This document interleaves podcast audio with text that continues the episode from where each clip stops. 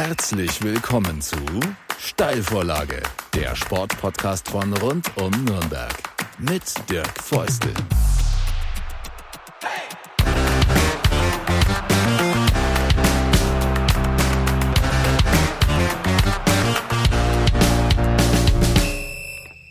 Ja, hallo allen, die an den Endgeräten draußen dabei sind zur zehnten Folge der Steilvorlage, dem Sportpodcast von rund um Nürnberg. Und heute wird's kämpferisch. Meine Gästin ist Marie Retzer. Sie ist Boxerin.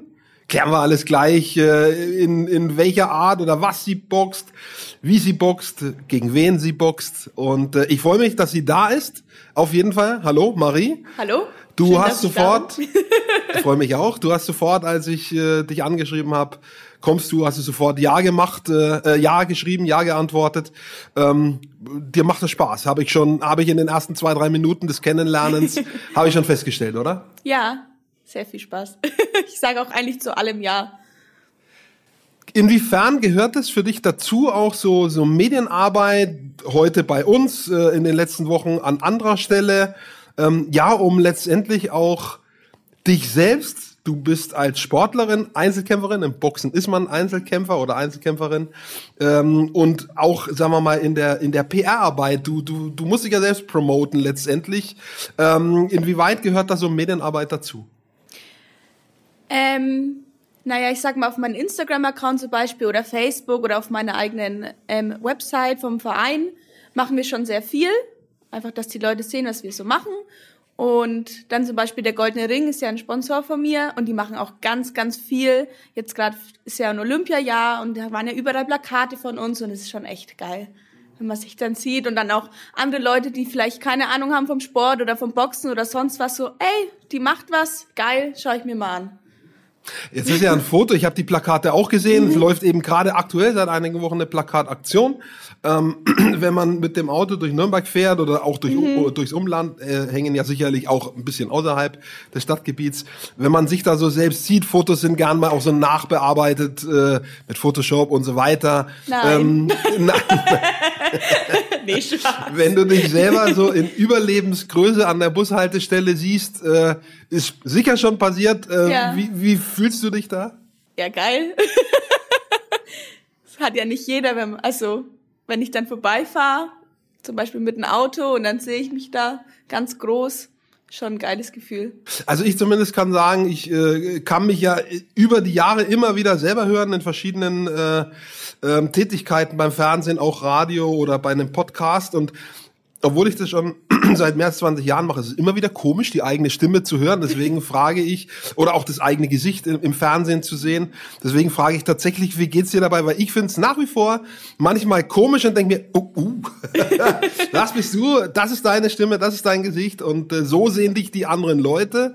Und dich sehen ja dann auch die anderen Leute. Also du findest es gar nicht komisch, sondern du sagst, cool, äh, ich habe was geschafft. Ja, also ich mag das eigentlich schon, mich selber zu sehen.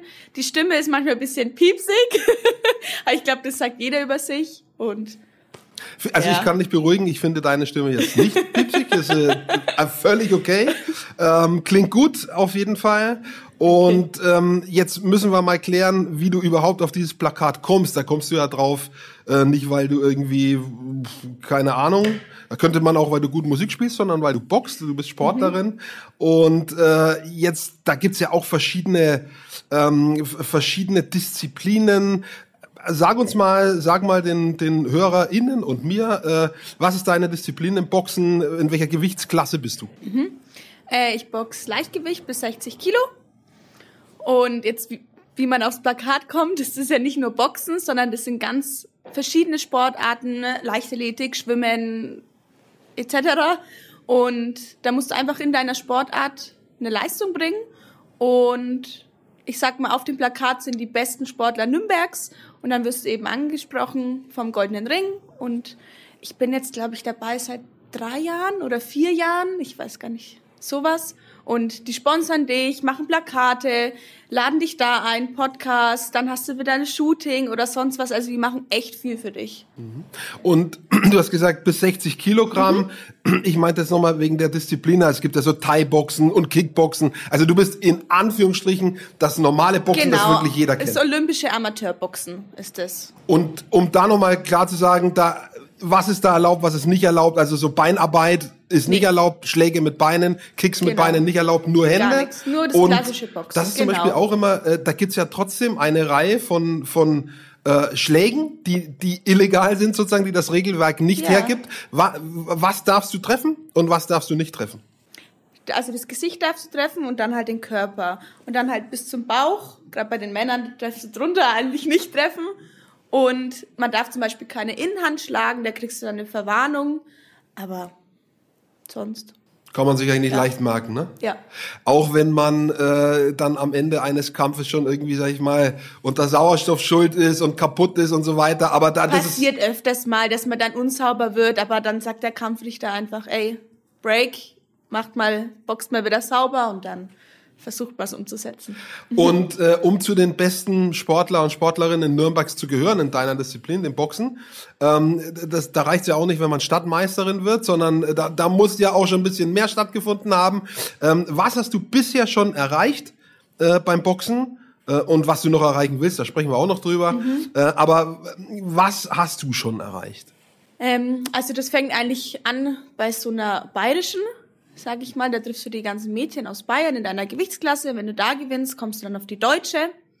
Und die habe ich viermal gewonnen und einmal Vize. Und da wurde ich dann eh schon angesprochen. Ich meine, ich war ja dann auch im Olympiastützpunkt in Heidelberg. Da wirst du dann auch noch eingeladen. Und ich bin fünfte Europameisterin.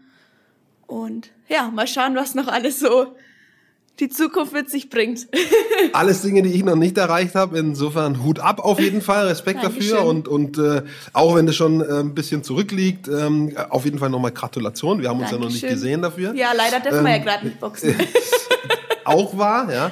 Aber das sind tolle Leistungen, die du da ähm, vollbracht hast auch mit Zuschauenden sicher. Äh, und wie ist es in so einem Moment für dich gewesen oder in diesem Moment für dich gewesen, äh, diese, diese Titel gewonnen zu haben, wenn man auf was hinarbeitet? Und dann, dann hat man das, wie gesagt, das Schöne, manche finden das vielleicht gar nicht so schön, aber ähm, das ist schon das Spannende, ist, dass das wirklich One-on-One -on -one ist. Also du mhm. quasi die Gegnerin, die du schlägst, dann, dann bist du die Siegerin. Da gibt's kein Vertun. Ja? Mhm. Da gibt's kein, kein Team, da verteilt sich das dann immer ja. so auf Köpfe. Das Ding hast dann du gewonnen und das ist dann schon nochmal ein Unterschied vielleicht zu einer, oder ganz sicher zu einer Mannschaftssportart. Ja, glaube ich schon auch. Also es ist schon echt ein tolles Gefühl wenn du, du arbeitest Wochen, Monate darauf hin, hast echt irgendwann, bist am Ende, kannst nicht mehr und dann hat sich's gelohnt. Jetzt muss man ja unter Umständen dann auch der Gegnerin wehtun. Also, man, also man will ja schon vermeiden, dass es, dass es Blut spritzt, ja, aber man kann schon einen Treffer landen, der halt richtig wehtut. Ja. Äh, gibt's da oder gab's in der Vergangenheit immer mal wieder so Momente, sowohl im Training als auch äh, im Kampf, wo, wo du sagst, boah, ich, ich, ich traue mich nicht oder irgendwie sowas, nee. weil ich könnte ja wehtun oder ist nee, dann da ist der Kampf und dann. Ja, also im Training kommt es ja immer drauf an. Also du gibst ja eigentlich keine 100 Prozent. Dann trainiere ich ja auch manchmal mit Männern, da ist es eh nochmal was ganz anderes. Dann gibt's dann kurz vor den Wettkämpfen immer so Wettkampfsparring, da gibst du eigentlich schon, ja, solltest du eigentlich 100 Prozent geben. Ähm, aber im Kampf ist es dann trotzdem nochmal was anderes. Aber ich hatte da noch nie irgendwie Hemmungen, weil ich mir denke, lieber sie als ich. ähm, ja. Das, das, ist definitiv ein Argument. Ja. Ähm, ich würde im Übrigen das auch, das ist jetzt keine Frage, die ich einer Frau stelle, sondern die würde ich auch einem Mann stellen. Ja. Denn es ist ja doch, da hat ja, also ich sage jetzt mal, jeder Normale, der jetzt nicht irgendwie in, in irgendeiner Gang aufgewachsen ist, der hat ja schon so ein bisschen Skrupel davor, andere Menschen zu verletzen. Also in einer Notwehraktion, ja. ja. ja. Wenn ich mich selber verteidigen muss, sozusagen, wenn ich angegriffen werde, dann mache ich das auch, ja. Aber jetzt mal so einfach jemand anderen schlagen oder eine Verletzung zufügen, das tut man jetzt normalerweise nicht. Deswegen glaube ich, muss man vielleicht, wenn man mit der Sportart anfängt, schon eine gewisse Hemmschwelle auch überwinden. Ist das so? Jein. Ja, nein, weiß ich. Also ich bin ja außerhalb, würde ich jetzt auch niemals irgendjemanden schlagen können. Gut, Notwehr ist was anderes Ähm, aber ich gehe jetzt nicht einfach auf die Straße und sag, ey, du hast mich jetzt blöd angeschaut, ich hau dir jetzt mal eine rein. Das stimmt jetzt so nicht. Aber es ist halt einfach mein Sport. Gut, ich muss dazu sagen, mein Papa ist ja mein Trainer. Ich war früher als Kind auch schon immer dabei.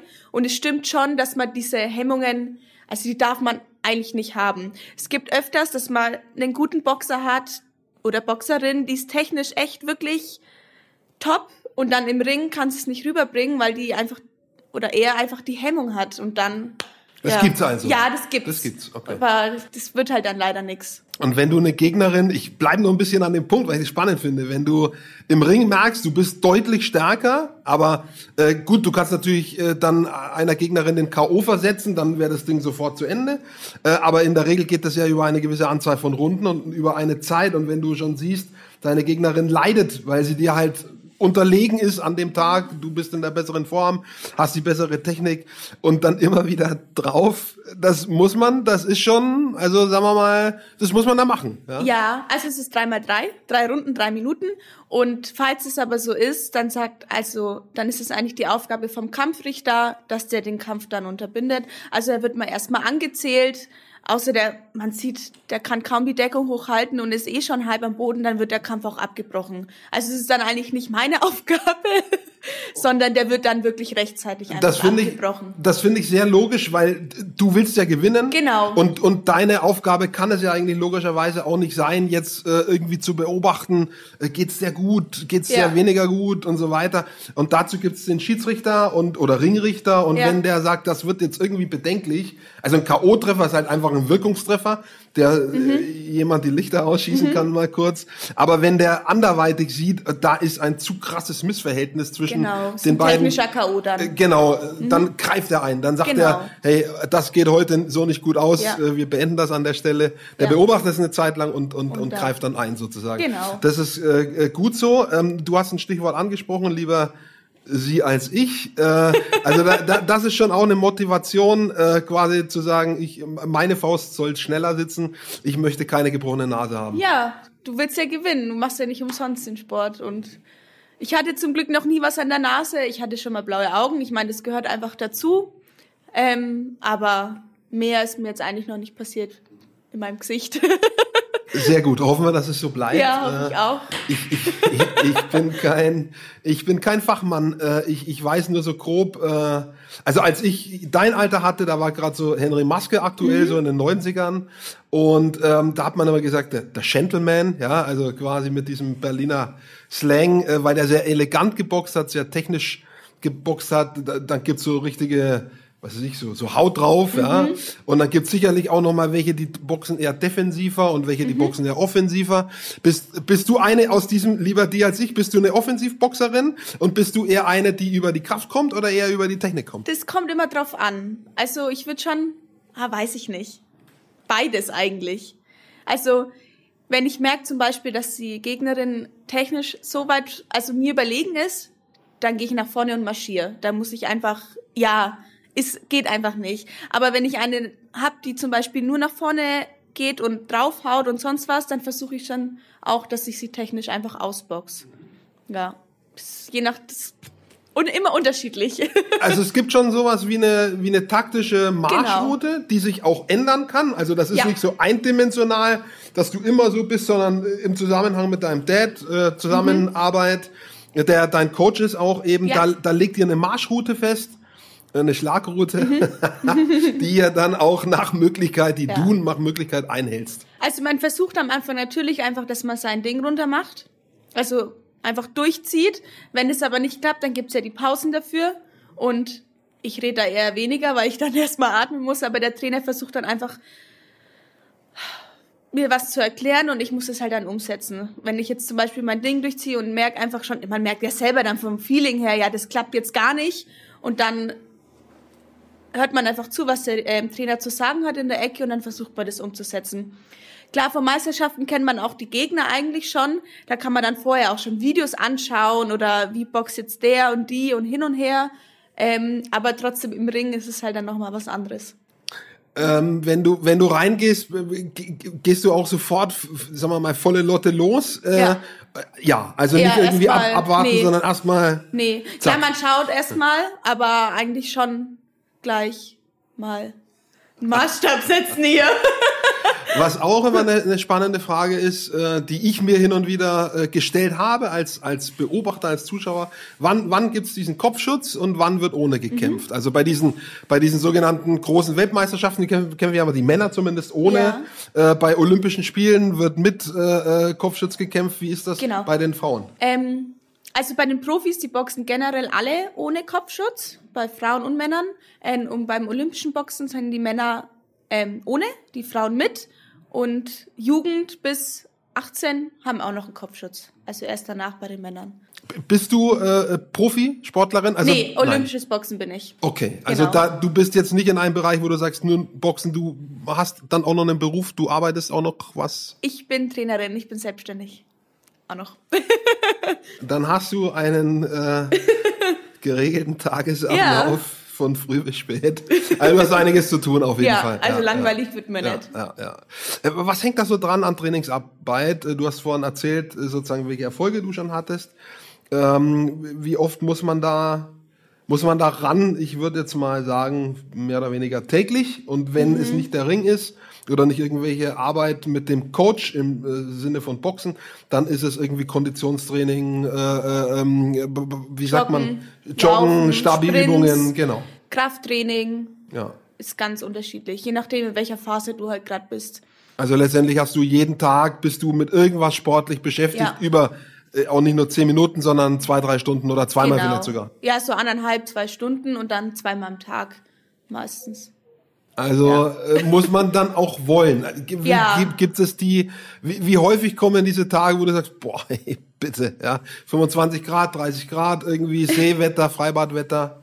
Es geht eigentlich bei mir. Also ich bin halt einfach so aufgewachsen. Ich war ja vorher, ähm, habe ich ja Leichtathletik gemacht und war da schon auf der Bertolt Brecht Schule, auf der Sportschule äh, und habe da auch schon immer dreimal in der Früh trainiert und dann bin ich ins normale Training. Also ich bin quasi so aufgewachsen und ich kann zum Beispiel nix machen. Also nix, nix machen. ja, ich brauche einfach, ich stehe auf und dann denke ich mir, ah, geil. Und wenn es schönes Wetter ist, dann sag, gehe ich halt mal nicht in die Halle, sondern gelaufen und gehe draußen trainieren, Schattenboxen, sonst irgendwas. Also das fällt mir eigentlich jetzt nicht schwer, dass mir da irgendwie die Motivation fehlt. Also ich kann das sehr gut, nichts machen.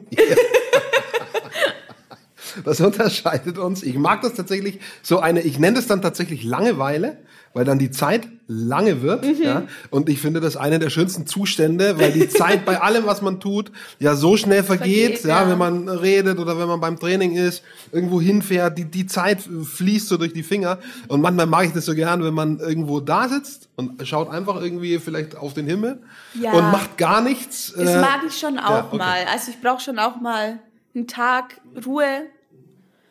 Oder ich habe auch einen Hund, mit dem gehe ich dann spazieren und dann auch einfach mal mit niemandem reden, Handy weg, einfach nur mal laufen und mit dem Hund spielen oder das mache ich freikriegen. schon auch, genau. ja, Ja, ja.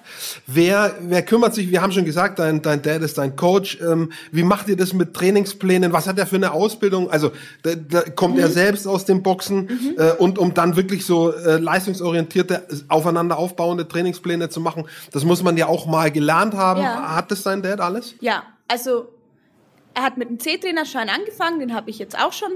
Ähm, dann hat er die, also C-Trainer heißt, du darfst ganz normal im Verein trainieren und mit denen auch an Ring, so na, Frankenmeisterschaft oder sowas.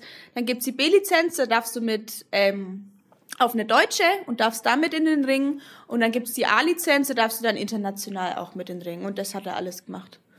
Also die, die theoretische Grundlage stimmt. Ja. Ähm, wenn man dann äh, sich ja gegenseitig so nah ist, also sowieso wegen Familie, aber wenn es um Sport, ums Kämpfen, ums Boxen geht, ähm, dann ist Kritik nötig, dann sind auch mal harte Worte nötig. Da sind ja irgendwie äh, ähm, Momente, die man vielleicht als, als Verwandtschaft gar nicht haben möchte. Ja? Wie, wie kommt ihr damit klar? Gibt's da irgendwie Probleme? Also ähm, ich lasse mich schon mal auch kritisieren, aber von Mhm. manchen Leuten lässt man sich lieber kritisieren, als vielleicht von der eigenen Schwester, vom, vom Vater, von der Mutter. Da sind andere Sachen gefragt Mhm. Ja. vielleicht. Also wie, wie kommt ihr damit klar mit dieser Situation, wenn es auch mal wirklich so Trash-Talk gibt? Und da sagt Mari, ey, äh, Das was ist sehr dir? witzig, die Frage wird mir nämlich immer gestellt und ich komme mit meinem Papa eigentlich sehr gut klar.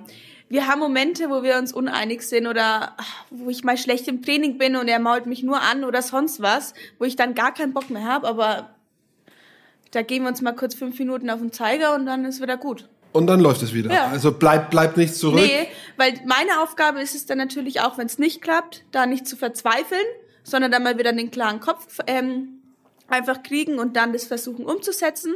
Und seine Aufgabe ist natürlich auch, mich nicht nur irgendwie runterzuhauen, so, ey, das geht jetzt gar nicht, was du da machst. Klar, auch mal, aber dann auch wieder klar zu kommen und zu sagen, okay, wir gehen das vielleicht jetzt anders an und versuchen das so umzusetzen, dass es klappt. Aber diese Momente gibt's ja Natürlich, eben. Ja, das ja. gibt's aber bei jedem. Ja, ja, ja, Ja. Und so das Emotionale, wo man auch, manchmal hat man ja genau vor den Leuten, mit denen man eigentlich ganz eng ist, weil es Verwandtschaft ist, ja. Mhm. Aber genau vor denen möchte man die Emotionen nicht zeigen. Die- Hast du auch kein Problem damit. Nee, gar nicht. Er aber auch nicht. Okay. Wir sagen da, glaube ich, immer, was wir denken und fühlen. Ja, äh, Man gewöhnt sich auch dran mit der Genau, Zeit. Ne? ja.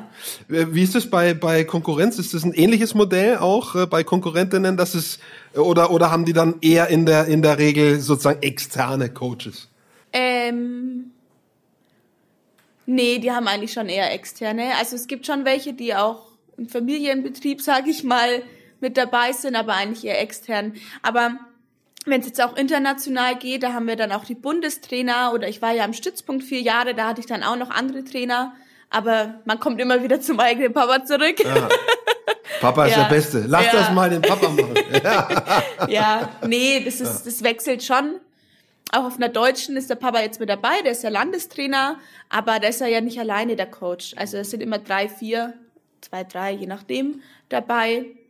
Und international sind ja auch weitere Trainer dabei. Also das ist äh, offensichtlich, also ich habe dieses dieses äh, ähm, Vater, Sohn oder Tochtermodell Mhm. so auch aus dem Tennis häufig im Kopf. Da kommt es sehr sehr sehr sehr oft vor, gerade bei jüngeren äh, Sportler und Sportlerinnen. Aber ähm, ja, ihr scheint ein gutes Team zu sein, sonst wäre es auch nicht erfolgreich, wenn es äh, denn mal irgendwie trotzdem so ein Input von außen braucht. Wen fragt ihr da? Äh, wenn doch mal, wenn er merkt zum Beispiel, ah, da stoße ich vielleicht an meine Grenzen oder du sagst, an dem Punkt kommen wir als Team vielleicht nicht weiter. Wen fragt ihr da? Andere Trainer. Einfach ein Feedback holen, wie würde er das jetzt machen und dann Auch un Ja, aber wir hatten sowas eigentlich Ja. noch nie. Ah, gut. Klar, es, man kommt mal kurz nicht weiter, aber dann Gab noch keine Krise Weg. in dem Nee, Sinne, sozusagen nee, immer alles, nicht. immer Nee. alles gut. Okay. Ja. Ähm, wie wichtig ist, ist Mindset auch? Wir haben schon über Angst gesprochen, auf jeden Fall. Ähm, Gerade wenn man eben in so einer 1-1-Situation ist, beim Tennis auch der Fall. Ja? Mhm. Ich, ich bin da immer so, ich höre da immer so spannend zu, wenn, wenn äh, gespannt zu, wenn Boris Becker erzählt, wie das bei den Grand Slam Turnieren war, wenn die schon im Frühstückssaal äh, wo die wo die Spieler sind, äh, sozusagen äh, das Team von ihm und dann siehst du am anderen Tisch das Team damals vielleicht von Ivan Lendl, auch der Trainer, die Frau und so, der Physio, ja. Also so, so ganz kleine Einheiten und so und dann bekriegt man sich da schon so mit Blicken und so weiter. Wie, wie ist das beim, beim Boxen, wenn ihr irgendwie bei Wettkämpfen seid, bei Turnieren, wenn man wirklich in so eben nicht eine 20-köpfige Mannschaft hat, sondern wenn man so eine ganz kleine, verschworene Einheit ist? Naja, auf Turnieren bist du ja trotzdem eine Mannschaft. Entweder du bist jetzt mit, der Bayern-Mannschaft unterwegs oder mit der Nationalmannschaft. Oder wenn wir jetzt mit dem Verein unterwegs sind, sind wir auch ein paar Leute. Ähm, natürlich wird geguckt, aber ich bin da eigentlich eher nicht so. Also ich blende das einfach alles aus und ich bin eh Kopfhörer drauf und dann schlafe ich am besten noch vorm Kampf. Und ich habe da meine Ruhe, ich habe da meinen Fokus und dann konzentriere ich mich nur auf mich selber, beim Warmmachen eh und dann auch noch auf den Trainer in der Platzenarbeit und dann steige ich in den Ring. Also ich lasse mich da eigentlich wenig ablenken. Finde ich auch spannend. Das ist ja auch jeder anders. Ne? Ja, Der jeder. Vor so einem Kampf, ähm, manche sind, sind aufgeregt, da geht es Ja. durch den Magen Ja. richtig. Äh, andere sind vielleicht zittrig oder Ja. so. Und manche sind, also ich habe Fußball gespielt, ich war mal sehr cool. Ich war nicht sehr aufgeregt. Ja? Mhm. Und habe mich auch immer gefragt, ist es vielleicht schlecht? Wenn du nicht aufgeregt bist, weil Aufregung ja auch immer heißt, dass du eine gewisse Genau, so was Triebfeder Kleines, hast. Ne? ja, so eine kleine Auf also ist nie schlecht, aber ich würde mal sagen, zu viel ist auch gar nicht gut. Hm. Es ist immer so ein Mix. Aber ich bin da schon eher ruhig. Aber dass du zum Beispiel eine körperliche Reaktion zeigst, irgendwie so ein Bauchweh oder so, Nee. das hast du nicht. Nö. Das ist gut. Da, Ja. da wird's dann anstrengend, ne? wenn, Ja. man, wenn man, weiß ich, ein, zwei Stunden vorm Kampf plötzlich irgendwie so körperliche Reaktionen hat, die man an den Griff Ja. kriegen muss. Äh, Schwierig. Kann- kann schwierig ja, aber sein, das ne? ist auch Gewohnheit. Klar, vor meinem allerersten Kampf war ich natürlich aufgeregter als jetzt vor meinem 70. Also gut, dann ist es nochmal, habe ich jetzt einen Feuchtfechtskampf oder bin ich auf einer Europameisterschaft? Das ist auch nochmal was ganz anderes. Aber Das, So- das Interessante beim Boxen ist oft diese, diese Matchbilanz, diese Kampfbilanz. Wie sieht dir bei dir aus? Wie viele Kämpfe sind's? Wie viel gewonnen? Wie viel verloren? Mhm. boah, wie viel das weiß K.O.? ich gar nicht. Ich habe so rund 70 ungefähr. Ah, was habe ich denn gewonnen? 50? Hm? 45, 50? Sowas? Ja. Würde Und, ich jetzt sagen. und davon weißt du, Weiß wie ich viel. K.O. und wie viel quasi. Äh, also so einen richtigen K.O., dass, am, dass sie am Boden lag, hatte ich noch gar nicht. Es kommt doch ähm, eher selten vor bei Frauen und dann, wenn dann auch in den höheren Gewichtsklassen. Ähm, und technisch K.O. hatte ich so fünf, sechs, sowas. okay. Ja. Aber das ist, äh, das ist schon ordentlich. Das klingt so zwei Drittel, ein Drittel ungefähr, Mhm. sogar ein bisschen mehr als zwei Drittel Siege. Das, äh, du hast ja auch eben gesagt, du hast ein paar Titel gewonnen. Wie bist du denn äh, zu Boxerin geworden? Wir haben schon deinen dein Dad jetzt ein paar Mal angesprochen, aber trotzdem, das reicht ja nicht aus. Ja, es gibt ja eine Menge Mhm. Konkurrenzsportarten und und vielleicht andere Ideen. Warum Boxen? Naja, ich war ja in der Leichtathletik, genau, und war dann am Ende nur noch beim Laufen und ach, ich wollte dann irgendwann was anderes machen. Ich meine, ich war dann auch 15, das ist ja auch immer so ein Alter, ein schwieriges Alter. Und dann habe ich, glaube ich, einen Monat nichts gemacht und dachte mir auch, boah, jetzt fällt mir aber die Decke auf den Kopf und dann wollte ich erstmal wieder nur ein bisschen Fitness machen und mein Papa hatte ja dann das Boxstudio schon und ah, ich glaube zwei Wochen später hatte ich dann mein erstes Sparring und ein halbes Jahr später den ersten Kampf und dann, ja, So schnell war's eh klar. ging ja. das irgendwie. Okay. Ja. Und, und dann kam offensichtlich auch schnell ein Moment, wo du gemerkt hast, ach, das liegt mir nicht Ja. nur gut, sondern ich habe auch scheinbar irgendwie Talent Was. dazu. Ja. Ja, Und äh, wenn, was ich mir auch denke, wenn man jetzt in der Sportart unterwegs ist, wo, wo ganz viele sind, dann ist der Weg nach oben relativ lang. Wenn man jetzt als Frau, junge Frau boxt, da gibt's jetzt nicht so viele. Mhm. Ja. Ist es dann dadurch einfacher, einfach gesagt, ja? Oder ist es trotzdem brutal hart? Also es gibt mehrere Frauen, die boxen, was man eigentlich sehr unterschätzt. Ich meine, gut, auf der Badischen, da sind wir, glaube ich, zu viert oder so gewesen. Das ist jetzt nicht so viel. Aber auf der Deutschen sind wir schon mal, ich glaube, 16 oder so gewesen. 14, 16 sowas. Ähm, ja, und international ist ja auch, da hat ja jedes Land dann die Beste dabei. Sind wir auch, keine Ahnung, ich glaube 20 oder sonst, je nachdem halt, wie viele auch gemeldet sind. Ähm, Klar, es ist einfacher in der Gewichtsklasse, wenn nicht so viel los ist. Ich meine, ich sag mal, 81 plus ist es einfacher, wenn dann nur zwei Leute da sind, dann bist du gleich mal schnell Vizemeisterin. Ja, aber ich habe schon auch immer meine drei, vier, fünf Kämpfe, die ich erstmal gewinnen muss. Und bei den großen Wettkämpfen sowieso, Ja. weiß ich, äh, Olympia, WM, EM oder so, Ja. da sind dann schon so viele, dass man dann auch genügend Genau. Kämpfe hat. Ja, und das sind ja auch die Top-Leute Ja. schlechthin. ja. Also da wird einem nichts geschenkt. Und wenn du, äh, weiß ich, wenn, wenn drüber gesprochen wird, äh, Familie, Freunde, äh, ich bin Boxerin, wie, wie gucken die da so? Ich meine, mittlerweile haben sich alle dran Ja. gewöhnt, aber als du angefangen hast damit, äh, gab es da irgendwie so, was und so, wie kannst du das nur machen? Oder Nee, eigentlich gar nicht. Die meisten fanden es schon sehr cool. Ich meine, gut, Familie, die kennen meinen Dad, die haben da eigentlich nichts gesagt. Wenn ich neue Leute kennenlerne, die finden das eigentlich immer trotzdem erstmal cool. Denken sich, ja geil, die kann sich wehren, ist eine Powerfrau. Ähm, ja, ich hatte da, glaube ich, noch nie Probleme. Auch so, ja, eine Frau boxt, das passt, das hört man ja auch öfters, aber bei kommt von war mir nicht. Also wirklich will ich Ja. auch gar nicht drüber sprechen, weil ich finde, ich diese Rollen, wie sagt man, diese Rollenmodelle, Ja. äh, finde ich eigentlich, ich, ich persönlich finde sie gestrig. Trotzdem sind sie halt immer in den Schubladen drin und Mhm. Natürlich. Mhm. werden so abgefragt. Ähm, ich ich habe das jetzt eher auch, also ich, ich, man könnte auch Männer komisch anschauen, wenn sie boxen. Also das Ja. ist halt tatsächlich. Nee, nee, das war auch gar nicht so gemeint jetzt, sondern. Ja. Für mich ist es halt so eine äh, so eine Sportart, wo, wo ich sage, das ist ähnlich. Ich habe jetzt vor kurzem mit einem Big Wave Surfer gesprochen.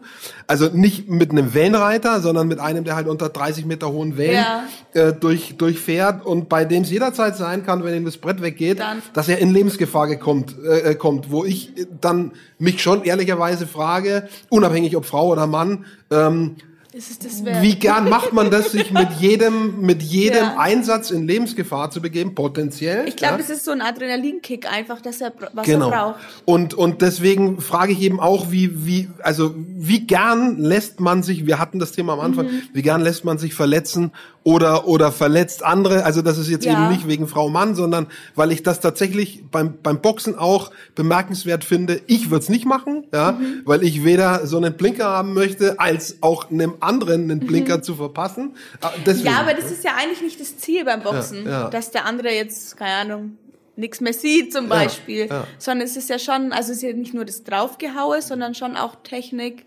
und Taktik, wie ich, gehe ich den Kampf an. Das heißt jetzt nicht immer, dass ich ja den anderen unbedingt umhauen will, Mhm, sondern Boxen. Es ist also es ist eine es ist schon eine spannende Frage finde ich, aber äh, du hast es jetzt auch eigentlich sehr schön erklärt und und wie gesagt mir ist nur wichtig, dass man oder dass auch ich das nicht so wegen dieser Frau Mann Sache, sondern mich Mhm. interessiert dieser andere Punkt äh, der der andere Mensch quasi auf Ja. der anderen Seite äh, und und wie gehen auch andere in deinem Umfeld damit um, wenn du sagst du bist eine Kämpferin, ja ähm, das tun ja nicht so viele, also im Vergleich Mhm. Ja. mit Fußball oder auch mit Tennis ist ja egal. Das, das machen halt wirklich wenige und deswegen ist schon, eine, finde ich, eine bemerkenswerte Frage. Was sind deine Ziele? Ähm, äh, groß in der Diskussion ist in diesem Jahr und auch im letzten Jahr Olympia. Ähm, deswegen vor allem, weil noch immer nicht klar ist, ob diese Spiele stattfinden. Also im Moment sieht es so aus, Ja. als fänden sie statt. Aber ähm, ja, äh, Corona bringt da auch immer wieder neue äh, Wendungen mit sich. Also ich gehe jetzt mal davon aus, dass es sein wird. Hast du eine Möglichkeit dahin zu kommen? Es gibt diesen Begriff Road to, ja, Road to Tokio. Gibt es für dich einen Weg dahin? Wenn ja, wie sieht der aus? Nicht mehr. Ähm, liegt daran, dass die ganzen Qualiturniere äh, abgesagt worden sind. Äh, und somit konnte ich mich nicht qualifizieren. Ähm, und jetzt geht's über die Weltrangliste. Und da schaut's allgemein für Deutschland eher schlecht aus. Und jetzt müssen wir mal abwarten, was überhaupt passiert. Also das ändert sich gefühlt alle zwei Wochen. Dann wollen die noch ein Turnier rein, ja, dann doch nicht. Und dann, selbst wenn Olympia stattfindet, muss man eh erstmal schauen, wie viele Länder treten überhaupt an, wie viele dürfen einreisen. Während dem Turnier muss man sich ja testen, wie viele werden dann wieder positiv und sind dann raus oder das Turnier wird wieder abgesagt. Das sind alles so Sachen, ja, mich nervt's. Verstehe ich voll, äh, Ja. weil es gibt auch sicher mehrere Gründe dafür. Also zum einen, das, das muss man jetzt fairerweise sagen, ich habe das im Übrigen auch mit, mit Radsport, da wäre ich selber gar nicht so drauf gekommen, wenn einem das aber jemand sagt, dann ist es völlig logisch. Und so ähnlich stelle ich mir das halt beim Boxen auch vor. Bei dem Radsport hat mir ein Trainer gesagt, na ja, wenn da so drei, vier, fünf eine Fahrradgruppe hintereinander herfährt, da werden Körperflüssigkeiten ausgetauscht, da wird mal runtergespuckt, da wird geschwitzt und so weiter. Ähm, also da, da gibt's dieses und das so findet genau bei Corona die Übertragung statt. Und und der hat gesagt, da ist schon ein vergleichsweise hohes Risiko, obwohl das an der frischen Luft ist, aber dadurch, dass man sehr eng zusammen ist, Ja. so und beim Boxen ist das Noch ähnlich. genau, du stehst dir ganz Natürlich. eng beieinander. Ja. Also es, da gibt's sicherlich ein, also Sportarten, die haben ein, ein sehr viel geringeres Übertragungsrisiko.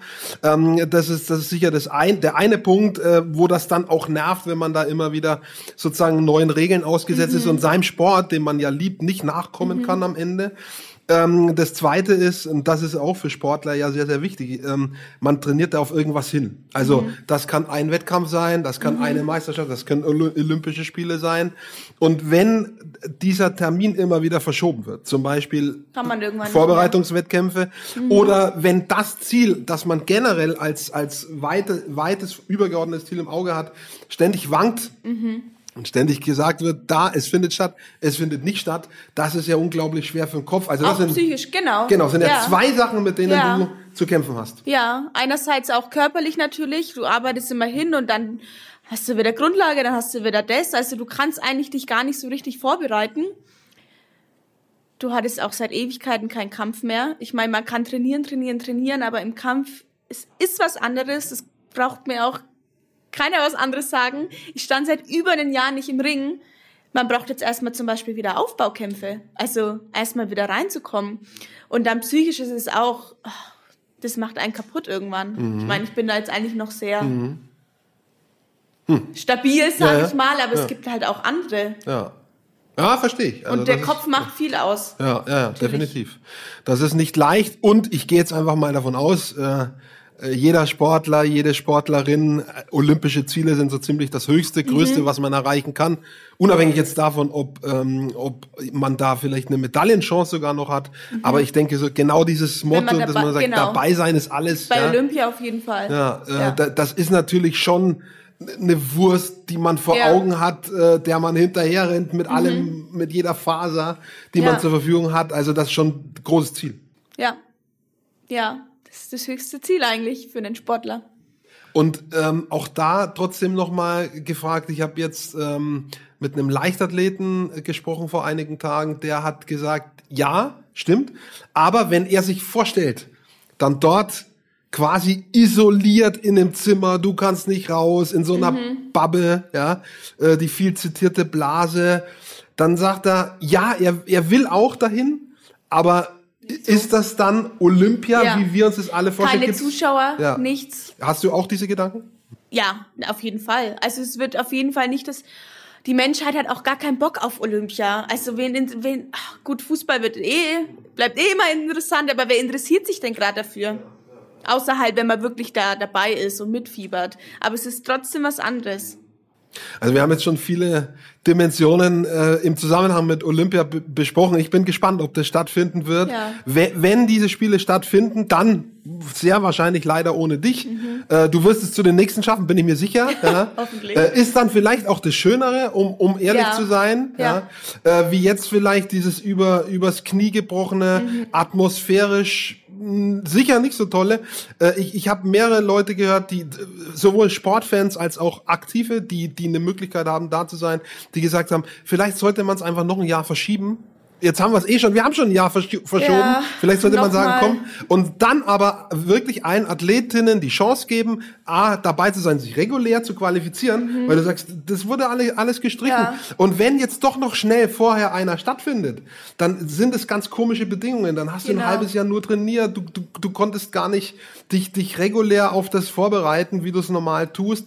Und vielleicht wäre das im Sinne aller, das nochmal, außer natürlich denen, deren äh, Menschen, die Geld verdienen damit. Ja, die, ne? ich weiß aber nicht, ob die es noch mal ein Jahr verschieben würden. Vor allem, wie geht's dann weiter? Ist dann in zwei Jahren wieder direkt Olympia? Tja. Also ich weiß es nicht. Vor allem, Ja. wer, wer, wer Ja. weiß, wie nächstes Jahr alles ausschaut. Ja. Ich meine, letztes Jahr saß ich um die Uhrzeit da und denke mir, ja gut, nächstes Jahr ist schon wieder alles normal. Und jetzt sitze ich immer noch mit einer Maske hier und denke mir, pff, ich will in Urlaub. Also ich bin, ich bin tatsächlich, ich bin tatsächlich jetzt schon, also bei mir über, übersteigt jetzt so in den letzten Tagen wirklich der, der Optimismus, äh, Ja. die Skepsis, weil man jetzt doch wirklich auch in den letzten zwei, drei Wochen feststellt, dieses Impftempo nimmt zu und ähm, genau. genau und Ja. und es ist jetzt irgendwie, es ist tatsächlich so ein, ein gewisser anderer Geist da, habe ich das Gefühl. Also ja, mein, das mein habe ich schon auch, aber man Ja. kann es halt nicht zu 100% Nein, sagen. nein, das kann man Ja. nicht und und Ich glaube schon auch, ja, dass sich das jetzt ja, ja. Sind wir mal optimistisch? Ja, müssen wir ja bleiben, oder? müssen wir, müssen wir bleiben. Und wie gesagt, wenn, wenn diese Spiele jetzt nicht stattfinden für dich, dann finden die nächsten statt. Ich weiß jetzt nicht, wo sie sind, Wann? vergeben sind In sie, glaube ich. Paris? In pa ja, ey, also In bitte. Paris. Paris. Ja, Stadt der also Liebe. Paris. Ich war schon da, ich weiß nicht, ob du schon da Nee, warst, leider wie gesagt, nicht. Stadt der Liebe, aber Paris ist eine der schönsten Städte, die ich kenne. Also toll, we- wenn du die Möglichkeit hast, da Mhm. Ja. hinzukommen. Ja? Und dann auch wirklich rauszukommen, dir was anzuschauen. Ja. Großartig. Also Paris wird Ja. das, das legen wir jetzt fest, du kommst dahin. ja. Das wird für dich stattfinden und dann wird alles gut. Also von daher ähm, drücke ich da schon mal die Daumen. Aber ähm, was du auch gesagt hast, äh, Fußball klang schon mal in der einen Antwort äh, jetzt mit rein. Ähm, du bist Fußballfan, du also du Ja. dein Herz hängt am Club, ja. Nee, mein Papa ist Clubfan. Ich, ich Ja. darf da gar nichts anderes sein. Gibt's kein Vertun. Ja? ja. Aber ja, jetzt. Ich war früher ein paar Mal im Stadion dabei, aber so ein Club-Ultra bin ich jetzt nicht. Okay, aber schon quasi, äh, du guckst schon auch auf die Ergebnisse Genau. und so weiter. Ich schaue halt, ob er gewinnt Ja, oder nicht. ja. aber, Aber- ich muss jetzt nicht jedes Spiel anschauen. Okay, Also so bin ich jetzt nicht. dann, dann ist so dieses, dein Herz hängt da dran, das, das ist wäre zu viel gesagt, aber du Ja. interessierst dich dafür Genau. und, und äh, Genau. hoffst natürlich auch deswegen, dass der Club gewinnt, damit dein Dad dann gute Laune hat, wenn, wenn ihr zum genau. Training geht. Ja. War natürlich in den letzten zwei Jahren ein bisschen Ja, ein kompliziert. bisschen schwierig, ja. Ja. Äh, wie, wie, wie geht er da damit um? Das war, war wirklich letztes Jahr Spitze auf Knopf und dieses Jahr äh, jetzt ist, sind sie safe, ja, Mhm. aber äh, es sind gerade mal drei Spieltage vor Ende, also man musste sehr lange warten, Ja. um en zu entspannen. Ja, ich glaube, er, er regt sich dann eher während dem Spiel auf oder danach und da ist er aber mit seinen, seinen Männern, die regen sich dann alle mit ihm auf und ich sehe ihn dann meistens erst einen Tag später Ja. und da ist es dann schon Dann ist es, wieder ist es relativ okay. beruhigt. Ich meine, klar redet er dann wieder drum, aber er regt sich jetzt nicht mehr so auf. Hast du ähm, Berührungspunkte auch zu den zu den Profis irgendwie auf Sportler äh, Sportlerinnen-Ebene? Corona wieder so ein Thema, ne? Aber es gibt ja doch immer wieder im Jahresverlauf Termine in einer Stadt, wo man sich irgendwie gemeinsam trifft, eine Preisverleihung, äh, goldener Ring, genau. whatever. Da gibt's ja auch Zusammenarbeiten, Ja. sozusagen jetzt nicht auf dem Spielfeld, sondern äh, der FCN arbeitet mit dem goldenen Ring Mhm. auch zusammen. Bist du schon auf auf Spieler getroffen? Hattet ihr gemeinsame Termine? Ja, ich hatte ein Training mit dem Robert Bauer, aber der ist ja nicht mehr beim Club. Ähm, sonst kenne ich auch viele, den Lukas Mühl und so, mit denen war ich alles ähm, in der Klasse. Und sonst jetzt mal abgesehen von den Fußballern, ähm, haben wir einmal im Jahr, wirst du von der Stadt Nürnberg geehrt, da triffst du dann die ganzen Sportler und der Goldene Ring, da triffst du ja auch immer wieder die Athleten, die da dabei sind. Da haben wir auch eine Weihnachtsfeier oder da ist ein Shooting. Neulich waren wir am Pfalzner Weiher. Ja, also man kennt sich schon. Äh, Du hast gesagt, Lukas Mühl war in deiner Klasse, diese Berthold Brecht Schule, Genau. diese, diese Partnerschule des Leistungssports, so heißt es, glaube ich, offiziell. Da war Enrico Valentini war, glaube ich, auch auf dieser Schule. Und ich meine, Basti Dore, der Basketballer, war auch auf dieser Schule. Also es sind ja ein paar Leute, Ja. die dann später auch Der äh, Gündogan war auch auf unserer Schule. Richtig, der war auch da. Also das ist ja durchaus, äh, das ist ja auch das Ziel des Janssen, ja, Äh, Ja. dass, dass die Leute quasi Bildung äh, und Sport parallel hinkriegen Genau. sollen. Was, was funktioniert an dieser Schule anders als an einer anderen Schule? Was, was machen die? Wie, wie läuft das ab? Ähm, also du hast eigentlich immer Nachmittagsunterricht, weil du einfach in der Früh Sport hast. Du hast da, bist da, ich war da mit Leichtathletik drauf, du bist da in deiner Sportart, Fußball, Leichtathletik, Basketball, Schwimmen oder auch in einem, nicht gerade auf der Schule, sondern irgendwo anders, trainierst und triffst dich dann erst zur dritten Stunde, hast dann Nachmittagsunterricht auch, weil du es ja nachholen musst. Ähm, aber falls du dann irgendwie Turniere oder Trainingslager oder so hast, wirst du freigestellt. Genau. Und du hast sehr wenig Hausaufgaben eigentlich, weil du ja, gut, du gehst ja direkt, ich, ich war bis vier in der Schule und hatte um fünf Training. Ja. Ich komme dann um acht heim, da habe ich dann auch keinen Bock mehr, Das wäre die, wär die optimale Ja. Schule für mich gewesen, ohne mehr oder weniger Ja. ohne Haus. Wenn man halt sportlich ist. Ja, ich war ja sportlich, aber die Betonung liegt auf wahr.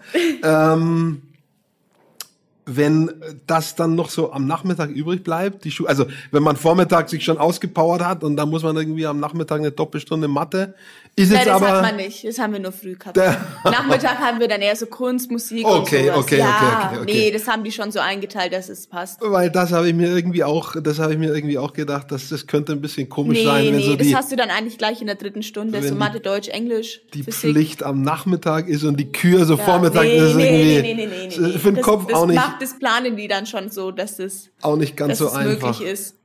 Ähm, am Ende würde ich gerne noch ein bisschen reden, wie generell ähm, das Boxen äh, in Deutschland sozusagen verankert ist. Also ich glaube, es gibt sogar relativ viele Leute, die boxen so, so au- aus Freizeitgründen, aus Genau. Fithaltegründen. Bei mir Ähm, Fitnessboxen, wer will. ja, und, und dann gibt's aber natürlich auch die, die äh, da- das halt sozusagen leistungsmäßig machen. Und dann gibt's noch die, die sozusagen in den Medien groß rauskommen. Ich habe vorhin schon irgendwie Henry Maske angesprochen, Axel Schulz, Mhm. Ja. äh, generell die Klitschkos sind ja zumindest, Ja. äh, obwohl es jetzt nicht, äh, ähm, ich weiß gar nicht, welche, ob die auch deutsche Pässe haben, aber grundsätzlich kommen die aus der Ukraine.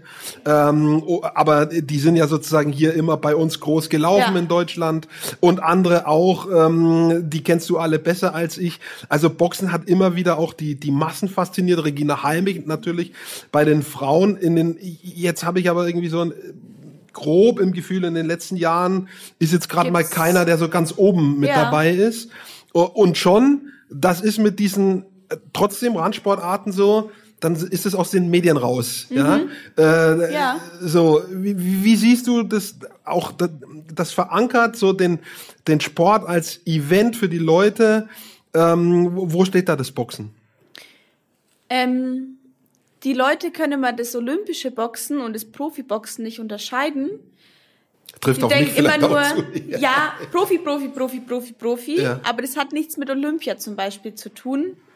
Ähm, und die richt, naja, was heißt die richtigen Sportler? Die, Mhm. die wahren Boxer. ähm, das kriegen die alles gar nicht so mit.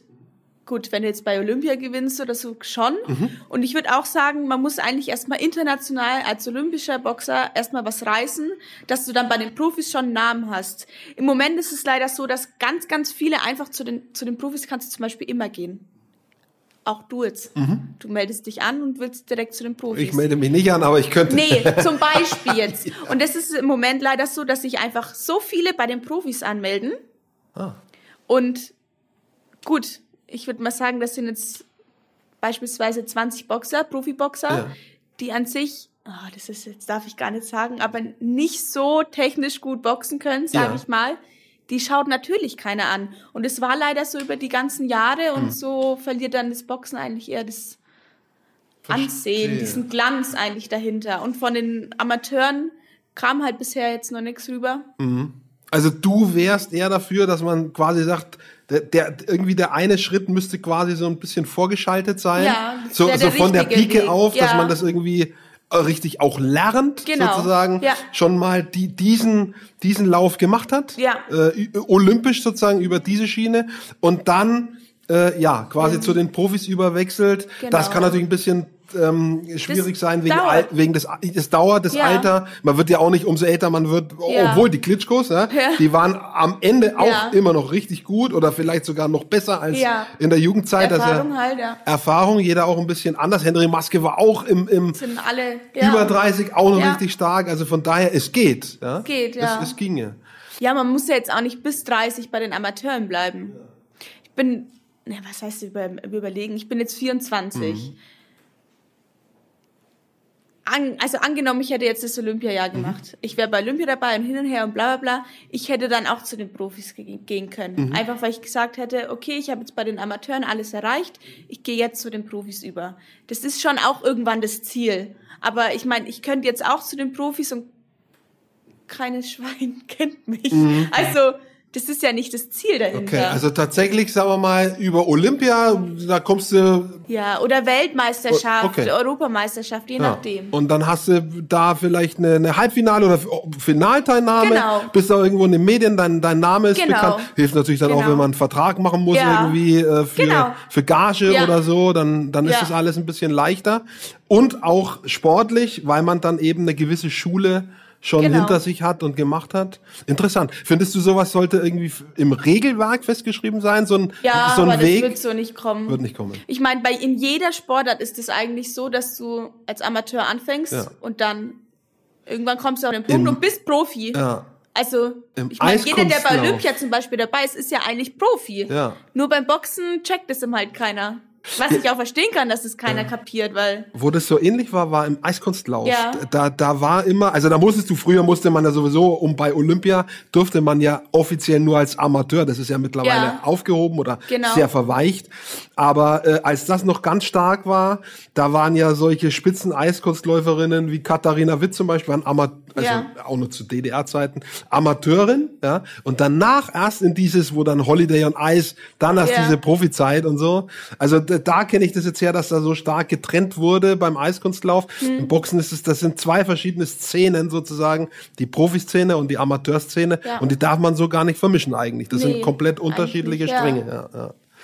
Okay, also und das ist aber auch ein Ziel von dir, dass du sagst, quasi nach dem Amateurweg du wenn schon ich einen guten Vertrag bekomme. Ja. also ich, ich weiß es nicht. Man kann ja, ich sag niemals nie, aber ich kann es jetzt auch nicht zu 100% sagen. Kann man da dann, also ich meine, wir hatten vorhin das Beispiel Regina Heimich, die hat gut verdient. Mhm. Sie war aber, kann man sagen, sie war nicht die einzige in Deutschland, aber sie war die einzige, die Ja, med- mediale Moment- Aufmerksamkeit genau, in de- hatte. genau. Und, äh, ähm, und dann auch gut, sie hat ja auch Titel äh, ähm, quasi geschafft, erreicht. Ähm, kann man davon, sagen wir mal, auch in, in dem Bereich, wo man nicht äh, so bekannt ist wie sie damals, kann man davon dann leben? Nee, Nein. Muss man auch anderweitig Ja. noch arbeiten? schon. Also- Oder irgendwann ist ja die Karriere auch vorbei Ja, ja. und dann stehst du da, wenn du nichts Also die hast. Voraussetzung, entweder man ist dann so bekannt wie sie, hat Werbeverträge. Ja, schon. Aber das ist ja auch nicht für immer. Ja. Und entweder musst du es halt dann gut anlegen.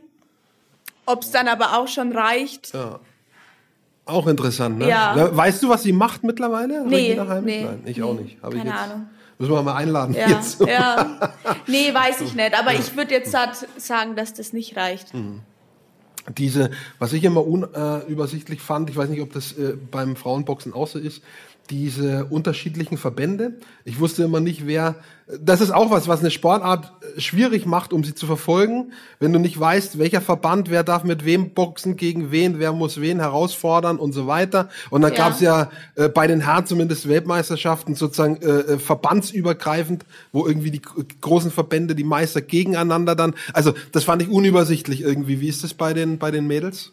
Ähm, eigentlich ist es ganz normal. Also, es kommt jetzt darauf an, auf welcher Meisterschaft es ist, aber eigentlich darf immer jeder gegen jeden Ja. boxen. Es wird so, am Anfang gibt's dann so eine Spinne, heißt es. Ich weiß nicht, da hast zum Beispiel sechs Leute und dann wird es gelost, da Mhm. wird der erste auf eins gesetzt, der andere auf sechs und dann die anderen dazwischen. Und dann boxt eins, zwei, drei, Mhm. vier, fünf, sechs und dann trifft man sich das so. Also dieses, dieses Verbandskuddelmuddel Da habt ihr nicht nee, auch bei eigentlich den Weltverbänden nicht oder sowas? Nee. Okay, Nee. okay. Ja, das wäre ja quasi ein Argument für das Mädelsboxen. Ja. Weil das, ich weiß gar nicht, vielleicht hat sich das bei den Herren auch wieder, ich bin da tatsächlich kein Ja. Fachmann, wieder geändert. Aber das, früher war das immer irgendwie so, dass halt mehrere Verbände gab und Mhm. dann durfte der eine nicht gegen den anderen eben in Naja, es unterschiedlichen. kommt halt auch drauf an, ähm, ob's, ob die äh, Kämpfer zusammenpassen. Ja. Haben die das gleiche Gewicht, ja, das, das gleiche Alter? Ja, ja, ja, ja. Da gibt so viele Regeln, auf was man da achten muss, aber das ist nicht unsere Aufgabe. Die, der letzte, das letzte Thema, das ich ansprechen möchte, und das finde ich ein besonders hartes, ja, wenn du sagst, du bist 60 Kilo, so, dann- also man muss ja irgendwie auf sein Gewicht achten und da geht's ja im Zweifelsfall um Zehntel. An, in dem Moment, wo du auf die Waage musst, Ja. äh, da wird dann wirklich genau hingeguckt 60 und dann oder du bist raus. so ist es. Und dann äh, darfst du halt vielleicht auch an dem Vormittag nichts trinken und weiß es ich was und am Abend vorher nur ein paar Weintrauben essen.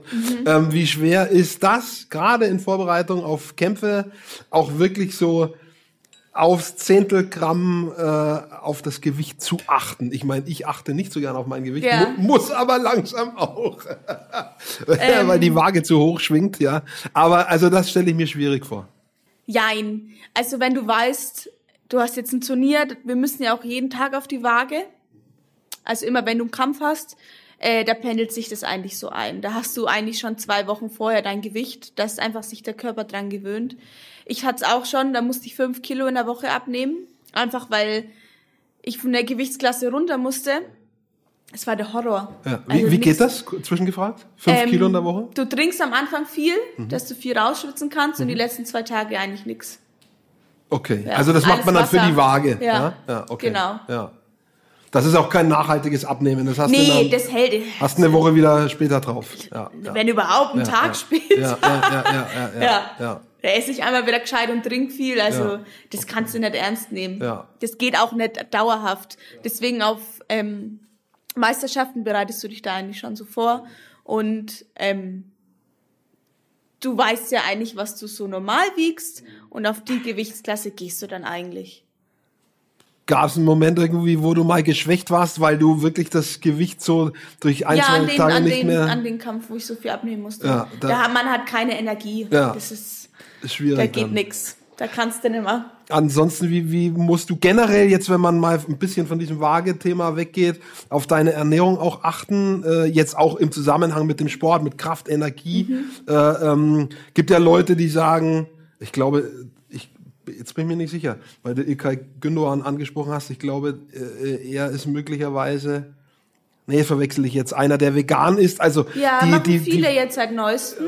Richtig. Machst Ich du das nicht? irgendwie? Nö, Nicht. ich mag Fleisch. Okay. Bratwurst. Ähm, ja. Drei, Dreier im Weckler. nee, also ich, ich, ich, ich schaue natürlich schon auf meine Ernährung. Ja. Gerade vor Wettkämpfen. Aber sonst esse ich auch mal, weiß ich nicht. Dreier im Weckler. Ja. Ja. naja, das gehört dazu. Ja, auf jeden Fall. Ja. Alkohol? Ja. Ja. Es muss mal drin sein. ja. ja, ich meine. Kommt äh, auch immer ja, drauf an, in welcher Phase ich gerade bin. Ja, ja. Im Zweifelsfall kurz vor Olympia. Ja, da trinke ich jetzt nichts. Hinterher würde ich dann wahrscheinlich trinken. Okay. Ja. Okay, also äh, ich habe alles durch, was mich zum Thema Boxen und zum Thema Maria Retzer, also du selbst Mhm. als Persönlichkeit, äh, was, was ich da wissen wollte, habe ich Mhm. alles durch. Äh, hast du noch Fragen? Nee, Nein. es hat mir sehr viel Spaß gemacht. Ah, ich Danke, hoffe, dass ich ja. hier sein durfte. Ja, sehr gerne, sehr, sehr gerne. Das war absolut spannend. Äh, Ich schlage vor, äh, es gibt sozusagen eine Nachspielzeit äh, zu gegebenem Zeitpunkt, wenn zum Mhm. Mhm. Beispiel du bei Olympia mal warst, also vielleicht jetzt oder dann in Paris, Mhm. äh, whenever. Ähm, und dann äh, gibt's Neues zu berichten. Also machen wir, können wir gerne wiederholen. Ja. Und äh, ich habe sehr, sehr viel über, äh, erfahren, was ich, was ich noch nicht wusste, ganz einfach. Und deswegen mache ich das auch gerne. Ja. Ich, ich erfahre da immer Ja. Dinge, äh, die habe ich schon mal vielleicht irgendwo aufgeschnappt, aber so genau aber sind nicht so. doch nicht und so. Und dann habe ich quasi äh, in, in dem Fall die Expertin da Mhm. und äh, das ist perfekt, um mein Wissen auch zu vermehren. Also insofern Win-Win-Situation. Ja. Hat uns mal einen Spaß gemacht. Ich danke dir, Maria Retzer. Äh, war sehr schön. Viel Erfolg dir. Bleib gesund Dankeschön. auf jeden Fall Ja. in jeder Hinsicht. Ja. Ja. Ge- Verletzungen schon mal gehabt? Irgendwie Hand gebrochen? Ja, ich habe mir die Schulter mal ausgekugelt, Okay. Aber sonst nichts. Sonst nichts. Also wir haben schon mal vom Gesicht gesprochen vorhin, aber Ja. so anderweitig auch Verletzungen äh, hast du hast du Glück gehabt bisher. Genau. Was ist eine typische Boxverletzung? Eben nicht im Gesicht, sondern so. weiß Nee, die Schulter wird Schulter, schon Schulter. ausgekugelt, Ja, dann okay. an, am Handgelenk Ja, oder an ja, den ja. Händen ist oft was. Weil die im Gesicht, das ist Aber, klar, ne? So ja Auge gut, das so. ist aber ja jetzt nicht dauerhaft ja, eigentlich. ja, richtig. Ja. ja, vielleicht, wenn, wenn man richtig. Ja, Manche haben dann schon, die kriegen hier so über den Augenbrauen, ja, so Katz. das sieht man auch. dann so manchmal, ja, ne, wo, ja. wo das auch nach Jahren noch sichtbar ist. Und äh, ja, musst du halt aufpassen, ne? Eben. Okay. Dann danke fürs äh, Dabeisein. Dir und natürlich auch allen draußen, die zugehört haben. Danke euch, dass ihr mitgehört habt. Nächste Woche geht's weiter mit der Folge 9. Quatsch, 11.